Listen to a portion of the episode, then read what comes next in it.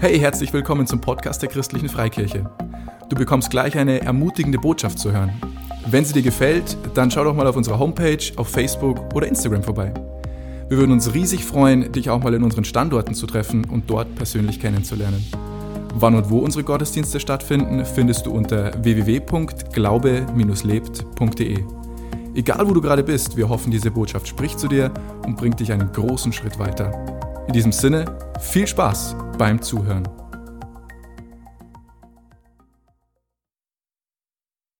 Danke, Tim Andi. Dank, Halleluja. Danke, Vater, lieber Gott, dass du uns die Technik geschenkt hast.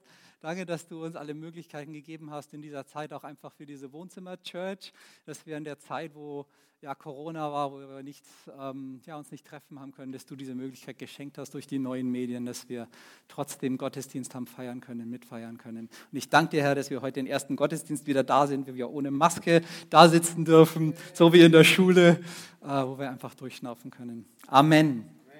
Ja, ähm, ich möchte eine Bibelstelle an den Anfang stellen meiner Predigt, ähm, und zwar Römer 1, Vers 20 und ich lese aus der Hoffnung für alle Übersetzungen.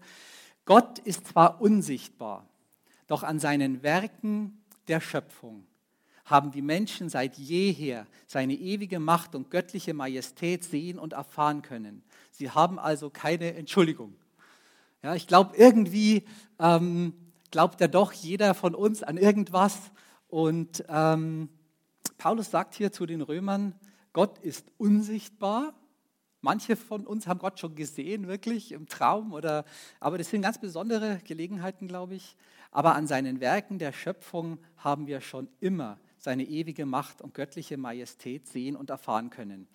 Und ich möchte euch ein paar von diesen Werken heute vorstellen, ein bisschen was aus der Schöpfung, aber nichts, was jetzt mit Natur oder so, doch ein bisschen was auch, aber nicht was mit Natur oder mit Bergen oder so, was man normalerweise gerne hernimmt als Beispiel zu tun hat, sondern mit etwas, was die Schüler wahrscheinlich ähm, gleich in Angst und Schrecken versetzt, zumindest manche, nämlich die Mathematik. Ähm, oh nein, genau. Und zwar können wir Gott auch in dem sehen, wie, ja, wie in der Welt mathematische Grundsätze funktionieren, wie ähm, die Mathematik funktioniert. Und ich habe äh, dafür vorbereitet, wenn du die nächste Folie kurz nimmst, bitte. Genau. Der erste sind drei Teile, wie kann es anders sein? Drei Teile. Der erste Aspekt ist, den ich habe, heißt Mittelpunkt. Gott ist unser Mittelpunkt. Oder was, was ist ein Mittelpunkt? Und ich habe da eine kurze Vorstellung, wie ähm, Menschen vielleicht Mittelpunkt gesehen haben. Ich weiß nicht, hat einer Idee, äh, einer eine Idee, was das sein könnte für ein Bild? Ich habe da mal ein Bild rausgeschnitten aus im Internet. Also ganz klar sichtbar ist eben hier, das ist glaube ich 1400 noch irgendwas entstanden oder 1500 noch was. In der Mitte sehen wir die Erde, äh, mit Afrika, Europa und so weiter. Und da drum, das ist etwas ein bisschen schwierig zu erkennen, aber ihr seht da so Kreise um die Erde rum. Genau, das sind die Planeten. Und zwar ist das ein Weltbild, was man sozusagen ähm, ja lange hatte. Und manche Leute sagen, ja, das war das christliche Weltbild von vor 1500 noch was, bevor die Leute wussten, dass die Erde eben nicht im Mittelpunkt steht. Aber das stimmt nicht, weil wenn ihr lest, dann steht genau, ist auch gut, ganz unten hier steht nach Claudius Ptolemäus. Also eigentlich ist das kein christliches Weltbild, sondern ein griechisches Weltbild. Die Griechen haben uns das angetan, die haben geglaubt, die Menschen und äh, die Erde steht im Mittelpunkt der Welt und die Vorstellung war, die Erde ist in der Mitte, um die Erde kreist der Mond, dann kommt der Merkur, die Venus, dann die Sonne, Mars, Jupiter, Saturn und so weiter. Und man sieht schon, das ist nicht ganz falsch, weil er sozusagen uns der Mond am nächsten ist, dann der Merkur, dann die Venus, ähm, die Sonne, der Mars ist dann schon weiter außen. Wir wissen das heute alle. Aber das war sozusagen das Weltbild, was ähm, ja, die Kirche irgendwie übernommen hat von den Griechen, ohne das weiter zu hinterfragen. Jetzt schauen wir uns die nächste Folie mal an.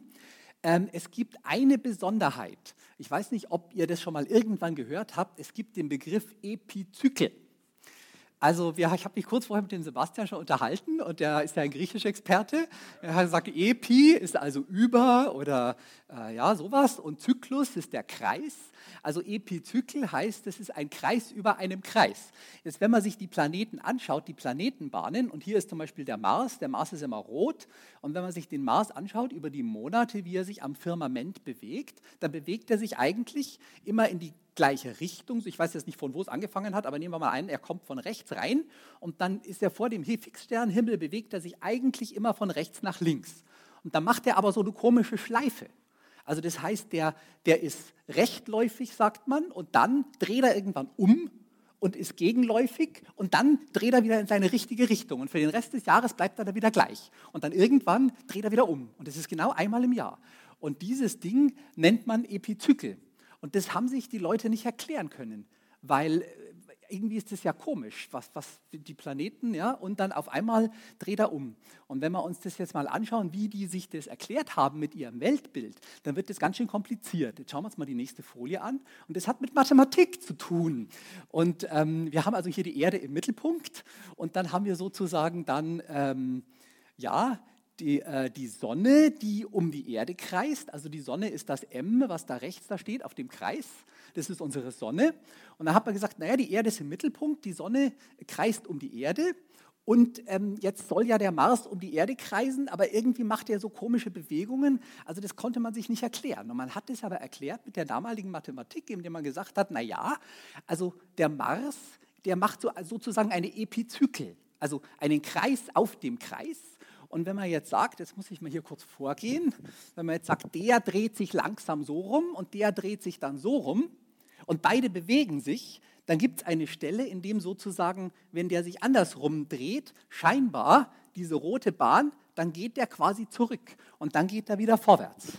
Ja, weil der kleine Kreis bewegt sich ja auch und wenn der schneller ist wie der große, dann dreht er sich zurück. Und das war das Weltbild damals. Und jetzt schauen wir uns die nächste Folie an. Und das ist schon ganz schön kompliziert, oder?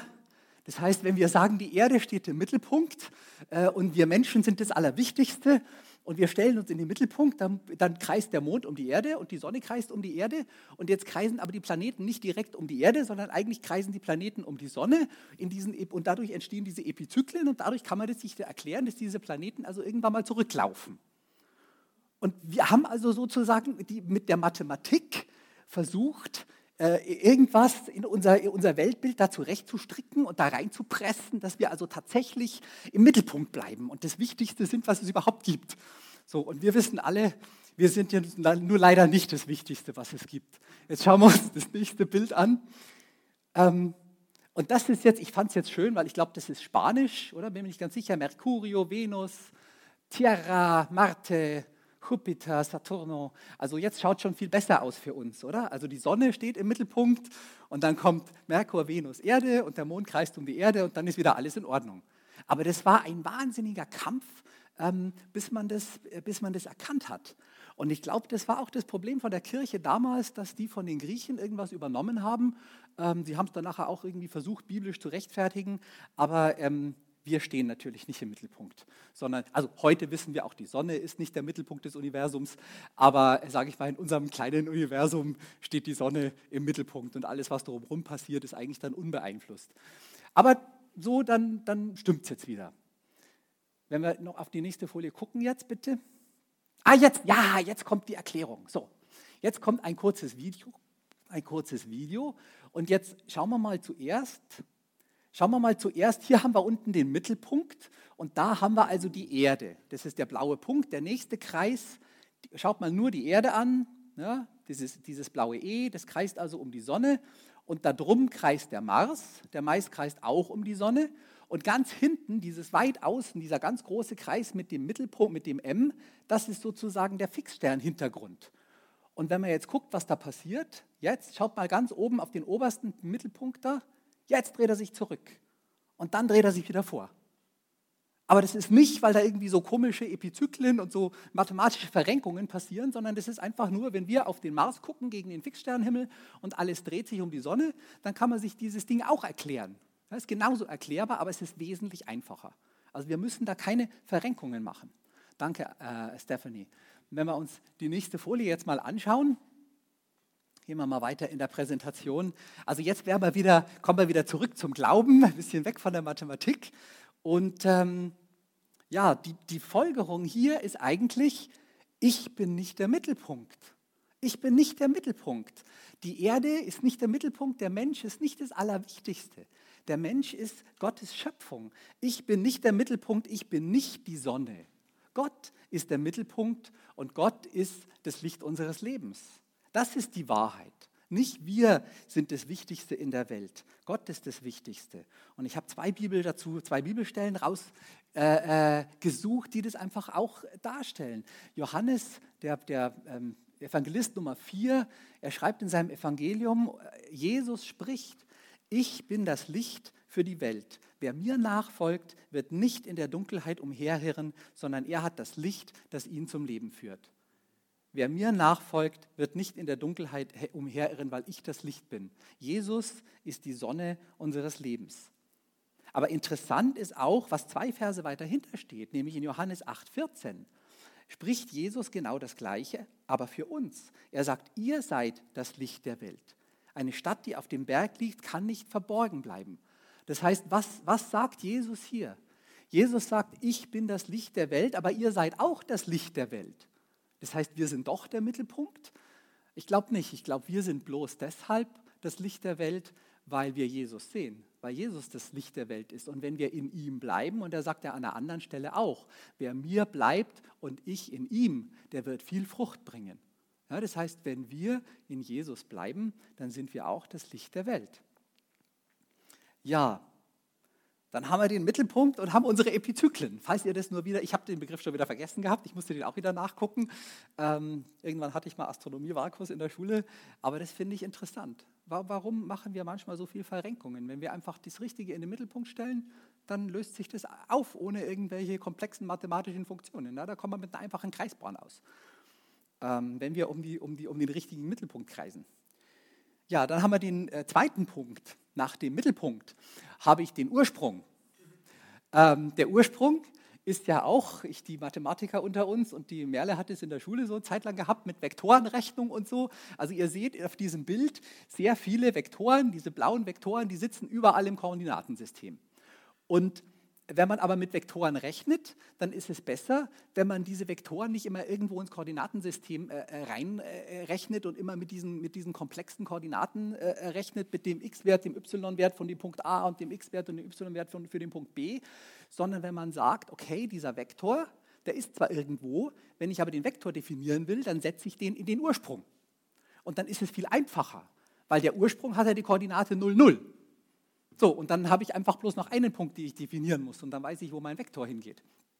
Und ähm, das ist, glaube ich, wenn wir weiterschauen mal, ähm, hier auf die nächste Folie. Ich habe mal geguckt, was heißt denn Ursprung? Ursprung kommt aus dem Lateinischen, ähm, der Begriff Origo. Origo, Originis, der Ursprung im Englischen. Die Engländer machen das sehr viel besser als wir. Die haben nämlich Origin übernommen. Ja, Origin ist der Ursprung. Origin im Englischen heißt aber noch viel mehr. Origin heißt zum Beispiel auch Herkunft. Ja, wenn wir mit einem Engländer reden und wollen wissen, ähm, welche Abstammung der hat, dann kann man sagen, okay, what's your origin? Ja, your, your country of origin oder wie, äh, wie, auch immer. So fragt man da, da den Engländer. Das heißt, die Herkunft, auch im, im Lateinischen kann es auch Stamm bedeuten, Stamm, Sippe, aber auch der Stammvater und letztendlich auch der Schöpfer. Also Origo im Lateinischen ist auch der Schöpfer, ist der Ursprung aller Dinge. Und ähm, ja, wie können wir ein Mensch oder Menschen sein, die einen Ursprung haben, die gegründet sind auf dem Nullpunkt des Koordinatensystems? Äh, wie können wir Originale sein? Ein Original ist einer, der weiß, wo sein Ursprung ist. Ein Original ist jemand, der im Ursprung gegründet ist. Ein Original ist einer, der weiß, wer sein Schöpfer ist. Das sind alles die Bedeutungen dieses Wortes. Wenn wir wissen, wer unser Schöpfer ist, wenn wir wissen, wo unser Ursprung ist, dann sind wir Originale. Und wenn wir uns diese, äh, diese anderen Vektoren, wir müssen jetzt nicht mehr zurückgehen, aber wenn wir diese Vektoren uns alle anschauen mit diesen, ursprünglich, diesen unterschiedlichen Ursprüngen, dann äh, gibt es einen Begriff in der Mathematik, diese Vektoren sozusagen auf den Ursprung zurückzuführen. Und das nennt man Koordinatentransformation. Das heißt, ich muss meine Koordinaten meines Lebensvektors so transformieren, dass ich im Ursprung sitze, dass ich vom Ursprung ausgehe. Und wenn ich diese Koordinatentransformation mache, dann werden auch viele Dinge im Leben wieder einfacher. Ja, weil dann muss ich nicht immer mit zwei Punkten rumwerkeln, sondern ich habe sozusagen dann äh, äh, die, die, ganzen Vektorenberechnungen meines Lebens, die werden auch wesentlich einfacher, so wie bei den Epizyklen.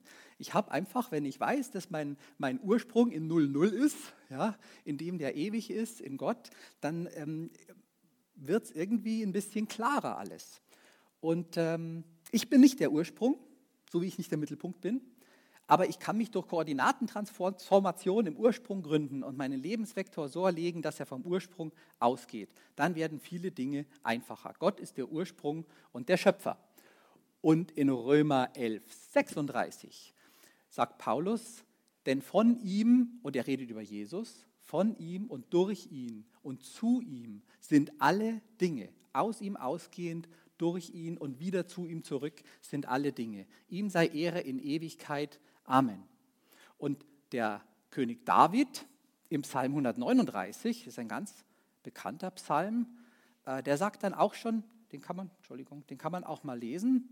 Psalm 139, den würde ich euch auch mal empfehlen, ganz zu lesen. Der ist, glaube ich, etwas länger, aber das lohnt sich. Und in Vers 14 sagt David, Herr, ich danke dir dafür, dass du mich so wunderbar und einzigartig gemacht hast. Das heißt, wir sind alle Originale. Wir sind alle Originale, aber wir müssen es erkennen und wir müssen erkennen, wo unser Ursprung ist. Großartig ist alles, was du geschaffen hast. Alles, was Gott gemacht hat, der Origo, der Schöpfer, das ist gut. Und das erkennen wir. Das heißt, lasst uns unsere Lebenskoordinaten auf Gott ausrichten, dass unser Ursprung in ihm gegründet ist. Dann gibt es noch ein Wort für Mittelpunkt, das ist ein bisschen anderes Wort. Das ist der Punkt 3. Das ist das Wort Zentrum. Die deutsche Übersetzung wäre Mittelpunkt, aber Zentrum hat eigentlich noch ein bisschen eine andere Bedeutung. Wenn wir uns den Kreis da anschauen, den linken Kreis mit dem Mittelpunkt, oder was würdet ihr sagen, welcher Kreis ist schöner? ja, also wenn man jetzt kein Künstler ist, irgendwie Beuys oder so, dann findet man vielleicht den linken Kreis schöner. Ja, der rechte, der ist irgendwie so hingekritzelt. Ähm, das ist jetzt eine Freihandzeichnung. Es gibt auch die meisten Schüler in der Schule, also mir ist es schon passiert, wo ich in die Schule gegangen bin, ich habe meinen Zirkel genommen und dann sticht man so den Zirkel ein und wenn man das nicht genau macht oder die Spitze ist nicht scharf und dann malt man den Kreis, dann rutscht man ab und plötzlich geht der so einen Millimeter weiter und dann, dann kommt er nicht dahin zurück, wo er zurück soll. Ja, das heißt, ein Kreis braucht einen Mittelpunkt und rechts haben wir da keinen Mittelpunkt. Ja, der Kreis ist nicht schön. Und wenn uns beim Zeichnen der, der Mittelpunkt verrutscht, weil der, der Zirkel nicht gescheit eingestochen ist, dann ist auch blöd. Ja, dann habe ich plötzlich irgendwie zwei Kreise, die da sich da überlagern. Und die Bedeutung, noch mal kurz weitergehen bitte, die Bedeutung von Zentrum eigentlich im Lateinischen heißt, das Zentrum ist der ruhende Schenkel eines Kreises. Also sozusagen da, wo man einsticht. Ja, das, was sich nicht bewegt. Das andere bewegt sich alles, aber das, was sich bei diesem Zirkel nicht bewegt, das ist das Zentrum. Und so haben wir unseren, letztendlich unseren Begriff übernommen. Und ähm, was hat das jetzt mit Gott zu tun und mit unserem Leben? Ja, die Frage ist jetzt, wo sind wir eingestochen? Wo sind wir gegründet? Wo haben wir haben wir den richtigen Mittelpunkt. Es kann ja sein, dass wir schon uns den richtigen Mittelpunkt denken, dass wir nicht uns als Mittelpunkt sehen, das wird ein lustiger Kreis, ja, der hat den Radius null. Ähm, aber wenn wir den richtigen Mittelpunkt haben und dann unseren Kreis zeichnen, aber der Mittelpunkt verrutscht uns weil, weil wir entweder was anderes plötzlich interessanter finden oder weil wir unaufmerksam sind oder das ist jedem von uns schon passiert, ja, dass wir Dinge, wo wir eigentlich, Paulus sagt es ja selber von sich auch, ja, die Dinge, die ich tun möchte, tue ich nicht. Also er ist ja auch nicht perfekt gewesen, deshalb braucht man da auch nicht uns ewig damit rumtragen. Aber ähm, das ist ja nicht das, was Gott vorhat. Wir sollen uns fest einstechen im Zentrum. Und dann habe ich geschrieben, dann wird unser Leben eine runde Sache. Wenn wir unseren Zirkel in den Mittelpunkt fest gründen, dann wird unser Leben eine runde Sache. Jesus Christus möchte dein Zentrum sein. Und ich habe zwei Bibelstellen aus der Offenbarung dazu raus. Und ähm, die Offenbarung ist, das jetzt, ist ja das letzte Buch der Bibel. Und diese beiden Bibelstellen stehen ziemlich am Anfang und ziemlich am Ende. Und ich glaube, das hat einen Grund, als Johannes die Offenbarung geschrieben hat, dass, dass diese Stellen am Anfang und am Ende stehen. Er sagt nämlich am Anfang das Gleiche, wie er es am Ende nochmal sagt. Und er sagt genau das. Ich bin das Alpha, Jesus spricht hier, ich bin das Alpha und das Omega. Der Anfang und das Ende spricht Gott, der Herr, der da ist und der da war und der da kommt, der Allmächtige. Er ist der Anfang und das Ende. Und am Ende der Offenbarung, das letzte Buch der Bibel, schreibt er nochmal, ich bin das A und O, der Anfang und das Ende, der Erste und der Letzte. Gott ist unser Zentrum. Jetzt bin ich mit der Präsentation am Ende, aber ich habe noch zwei andere Vergleiche, sind mir noch eingefallen heute Morgen. Die möchte ich vielleicht ganz kurz noch sagen, weil wir noch ein bisschen Zeit haben. Ähm, wenn wir mit der Mathematik, Mathematik weitermachen, es gibt ja noch den Begriff des Schwerpunkts. Ja, weiß jemand, wie man den Schwerpunkt von einem Dreieck ausrechnet? Ja, das ist der Schnittpunkt der Winkel oder Seitenhalbierenden. Ja, ist egal. Ich glaube, die Seitenhalbierenden waren es. Aber sowas, genau. Und wenn man diesen, diesen, diesen Schnittpunkt nimmt äh, in dem Dreieck, dann findet man den Schwerpunkt. Und wenn man dieses Dreieck dann an dem Schwerpunkt hochhebt, was passiert? Nichts. Ja, das geht rauf. Wenn ich dieses Dreieck nicht an dem Schwerpunkt hochhebe, was passiert?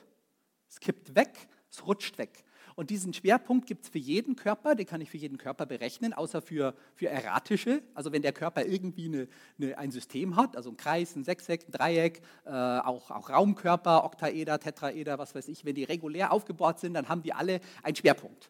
Ja, das haben wir mal im Physik Vordiplom, ich bin ja Chemiker, aber das war die schlimmste Prüfung überhaupt, äh, äh, technische Mechanik und da mussten wir von irgendwelchen rotierenden Körpern da die Schwerpunkte ausrechnen. Ich bin Gott sei Dank, habe ich gerade noch bestanden, aber äh, das war unser Horrorfach für die, für die Chemiker.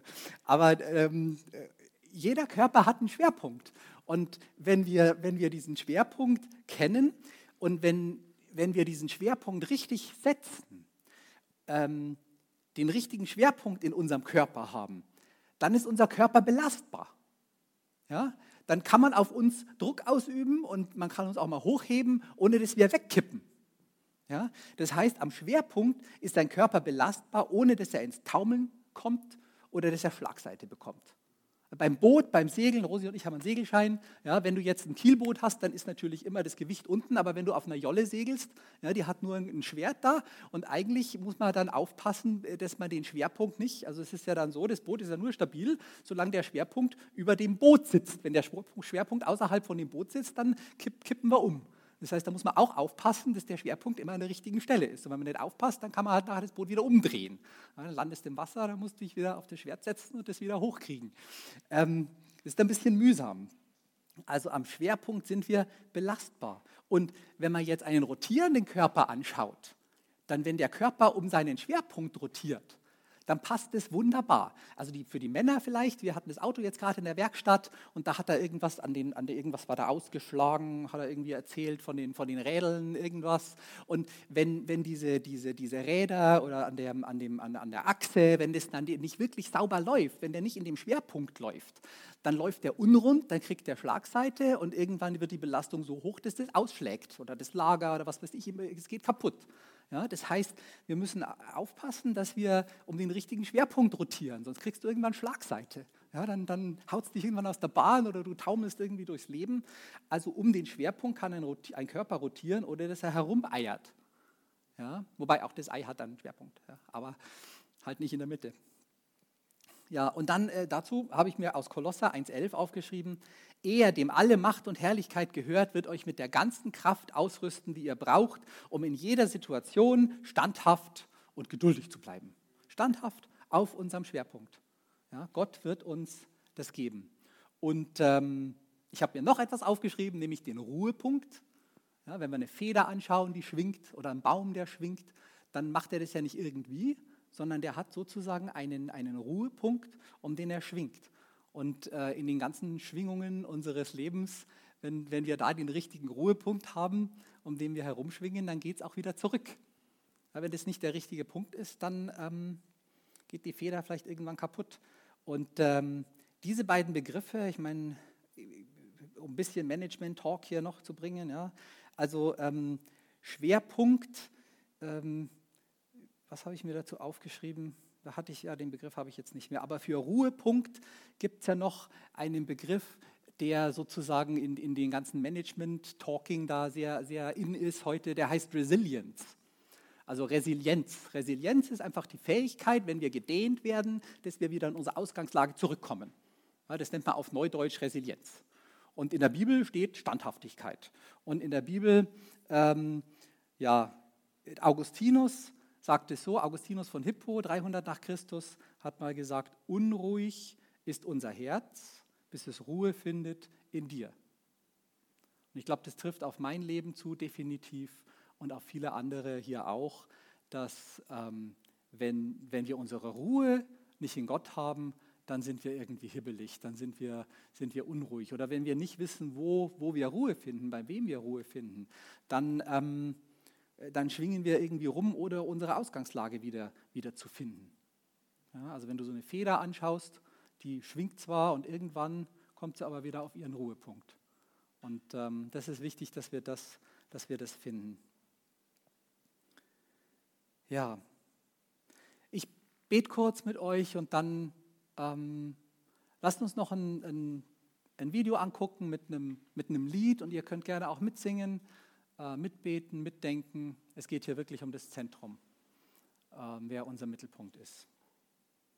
Hat mich sehr berührt. Lieber Vater im Himmel, danke, dass du unser Mittelpunkt sein möchtest.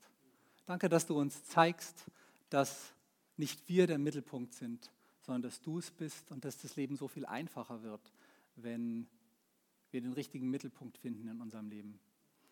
Danke, dass du unser Zentrum bist, dass wir unseren Lebenskreis um dich zeichnen dürfen. Danke, dass du unser Schwerpunkt bist, an dem wir wirklich belastbar sind. Ja, danke, dass du unser Ursprung bist, dass du wirklich der Schöpfer bist, dass du das A und O bist, Herr. Herr, ich bitte dich, dass du uns immer wieder dazu zurückführst, dass du uns diese Ruhe schenkst, diese Fähigkeit wieder zurückzuschwingen, zu dir zurückzuschwingen, zu dir zurückzufinden, wenn es uns mal rausgetrieben hat, wenn wir ja auch rausgedrückt worden sind, vielleicht von den Stürmen des Lebens. Danke, dass du uns da wieder zur Ruhe führen möchtest, Herr. Herr, und wir bitten dich, nimm unser Leben und gestalt es neu. Nimm mein Leben und gestalt es neu. Nimm mein Leben und zeig mir, wo ich dich nicht im Mittelpunkt habe. Zeig mir, wo ich dich nicht im Ursprung habe. Zeig mir, wo du nicht mein Schwerpunkt bist und führe mich dann dahin zurück. Danke, Jesus. Amen.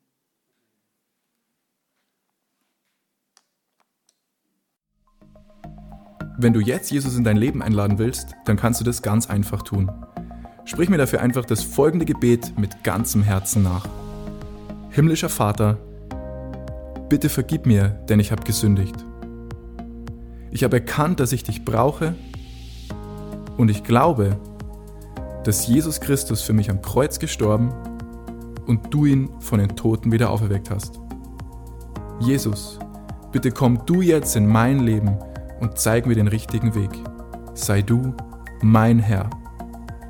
Himmlischer Vater, ich danke dir, dass du mich gehört hast und dass ich jetzt dein Kind bin. In Jesu Namen. Amen. Wenn du noch mehr über Jesus wissen willst oder einfach deine Geschichte mit uns teilen möchtest, schreib uns auf Facebook oder per Mail an office@glaube-lebt.de. Du bist begeistert von der christlichen Freikirche und möchtest diese Arbeit unterstützen? Auf unserer Homepage findest du alle weiteren Details dazu. Hey, wir freuen uns schon von dir zu hören. Bis zum nächsten Mal.